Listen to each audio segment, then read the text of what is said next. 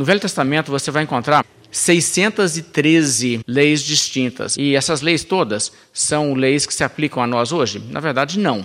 Quando Deus deu a sua lei, ele deu muitos mandamentos que esclarecem para o ser humano a sua obrigação moral perante Deus. É assim que tem que ser, porque Deus é assim, Deus é santo, Deus é bom, Deus é justo, e o ser humano tem que ser santo porque Deus é santo. Agora, também, no Velho Testamento, Deus proibiu certas coisas que não são em si erradas. E ele ordenou que se fizesse coisas para as pessoas a partir daquele momento que ele nunca tinha ordenado antes e que, eventualmente, não seria mais obrigatório fazer.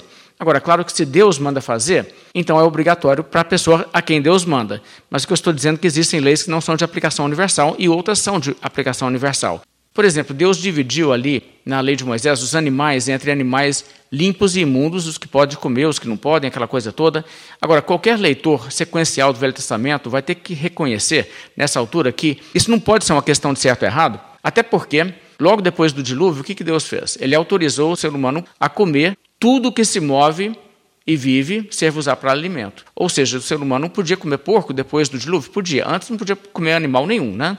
Mas no dilúvio Deus fez algumas concessões assim. E sendo que isso é verdade, se Noé depois do dilúvio e os descendentes de Noé até aquele momento na história podiam comer os animais que são chamados na lei de Moisés de animais imundos, e isso não é uma coisa de certo e errado. Nesse caso, estamos tratando de um mandamento específico que se aplica às pessoas a quem Deus dá esse mandamento. Para essas pessoas, desobedecer é errado, claro. Porque desobedecer a Deus é sempre errado. Tá? Então, se Deus deu essa ordem para você, você não pode desobedecer mesmo, não. Mas se Deus não impôs esse encargo sobre você, então você pode fazer de uma maneira diferente e você fica sem culpa. E é o caso, por exemplo, da circuncisão. Em 1 Coríntios 7,19, ele diz assim: A circuncisão em si não é nada, a incircuncisão também nada é, mas o que vale é guardar os mandamentos de Deus. É uma declaração bem interessante, não? Circuncisão e incircuncisão faz a menor diferença. O que faz diferença é guardar os mandamentos de Deus. Mas espera aí, a circuncisão não era um mandamento de Deus?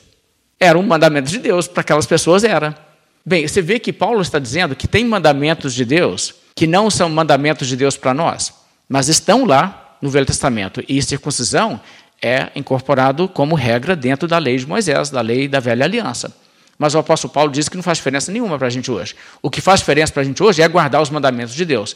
Obviamente, ele não está falando daquele mandamento, de mandamentos nem mesmo daquele tipo, daquele, daquela qualidade, mas existem mandamentos que se aplicam a nós.